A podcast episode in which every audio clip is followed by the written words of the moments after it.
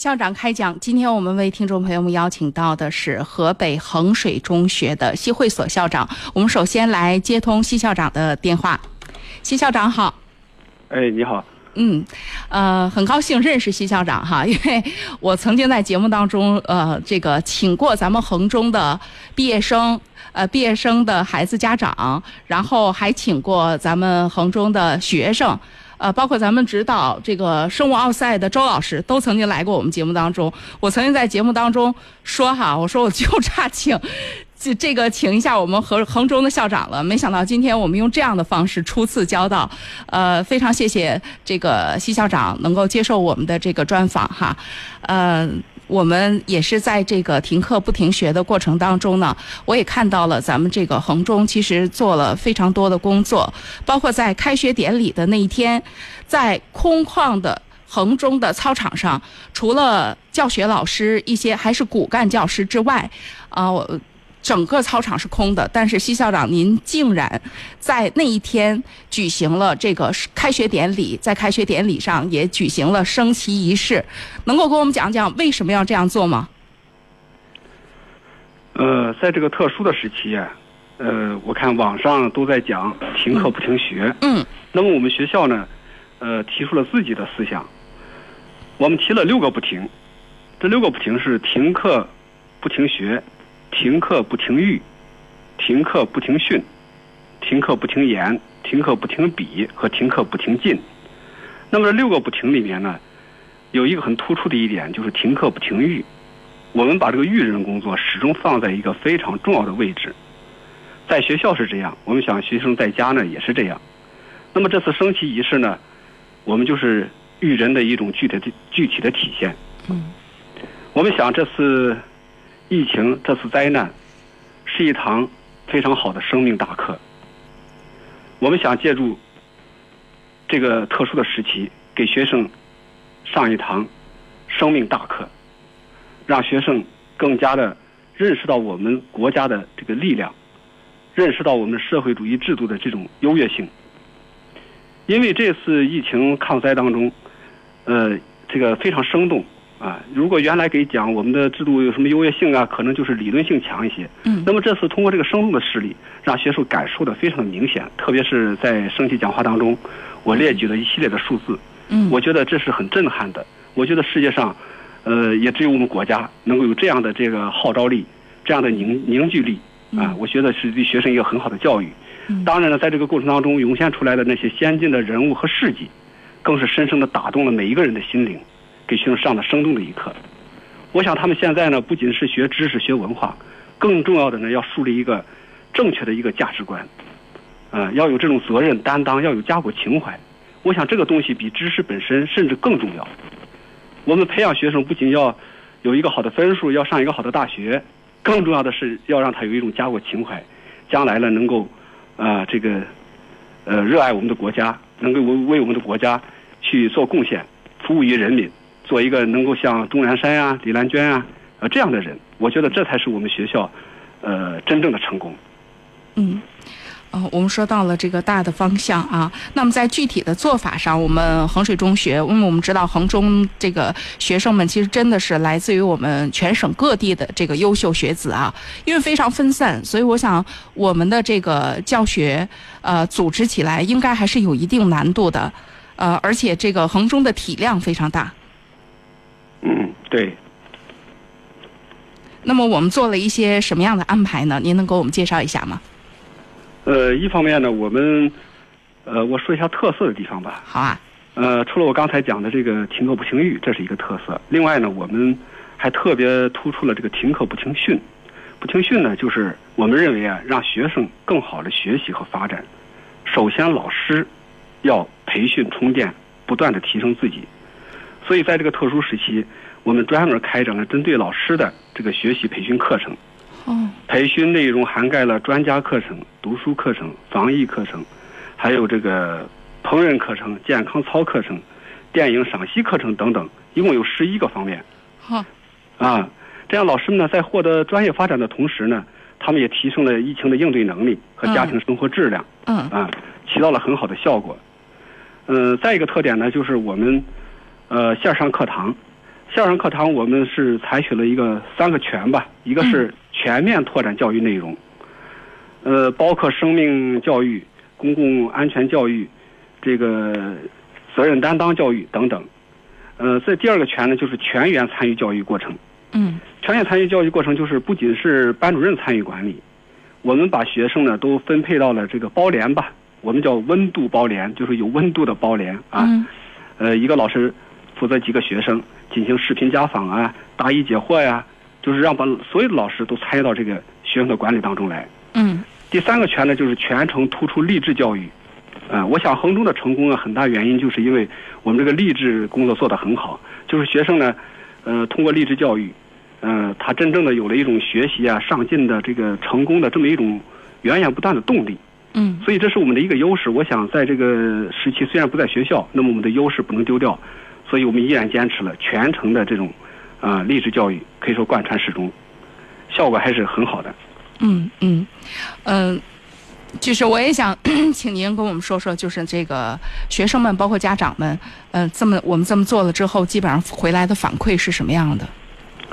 呃，目前来看反馈还是呃不错啊，嗯无论是学生家长啊，呃，普遍感觉这个学校在防疫方面啊、促学方面啊，这个促进家庭关系和谐方面啊，都做了大量的工作，嗯而且起到了一定的效果。嗯如果用几个词来概括的话，我觉得一个是感慨，啊，感慨，因为好多家长啊，原来因为我们是住宿学校嘛，嗯、家长把孩子送到学校以以后呢，基本上不用再过多的操心。但是不知道在学校里面是一个什么样的节奏和什么样的运作。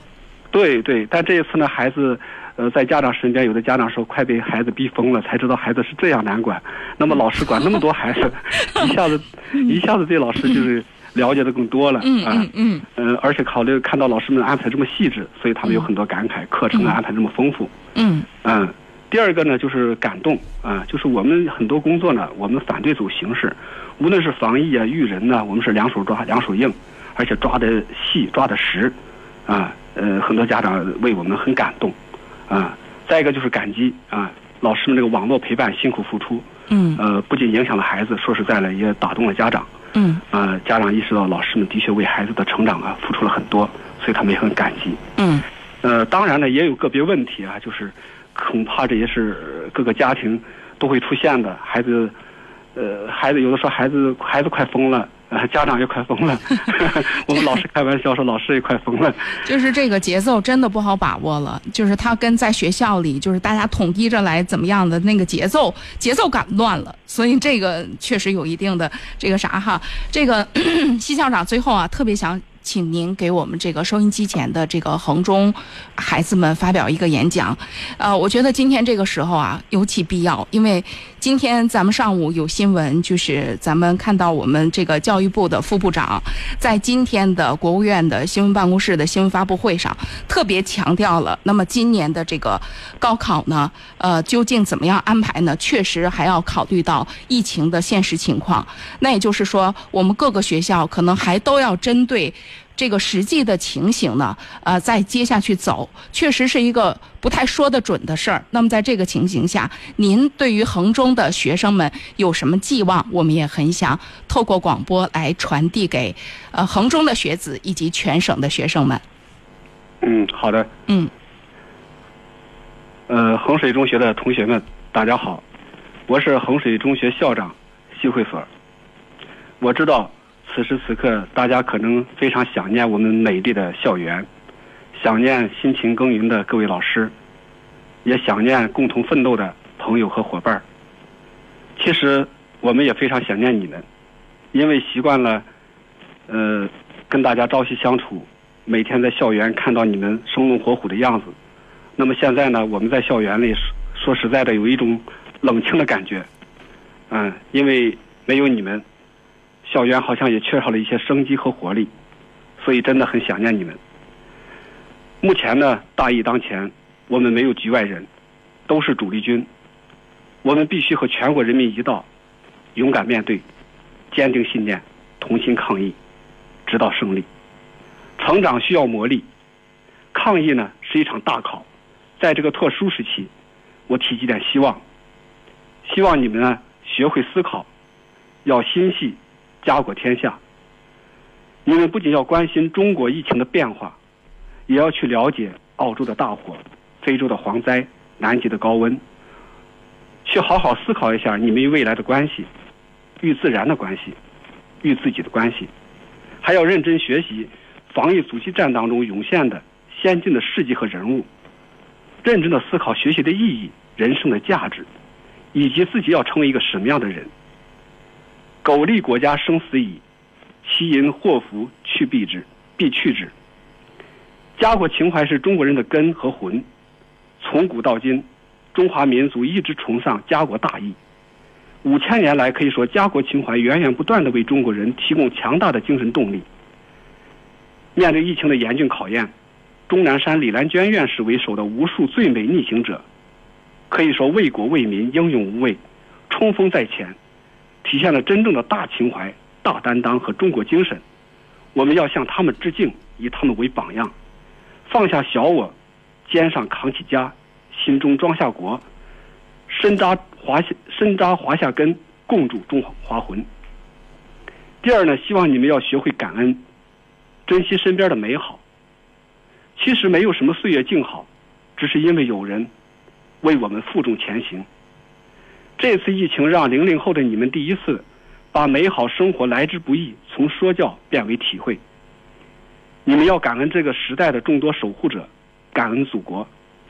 千万人口的城市一夜封城，两座医院十余天建成使用，三万余名医务人员逆行驰援武汉，九千多万名党员奋战在防控一线。这是社会主义制度的优势，这是负责任大国的能力担当。要感恩师长，医生拯救肉体，老师塑造灵魂。春节刚过，应该是春节没过。初二的时候，校领导就全体上班。年轻老师们为了给你们提供最优质的课程，每天把自己关在房子里备课、批改作业、参加教研，不得不把自己的孩子插在门外。老教师们为了学习钉钉这些新事物，付出了难以想象的辛苦。父母们为了让孩子们。能够安心学习，说话轻声细语，饭菜变着花样，把家里能提供的最好的一切给了你们。你们要感恩所处的环境。当你们嫌弃自己的手机、电脑不好用时，四川望苍的一位高一的学生却坐在冰冷的悬崖上蹭网学习网课。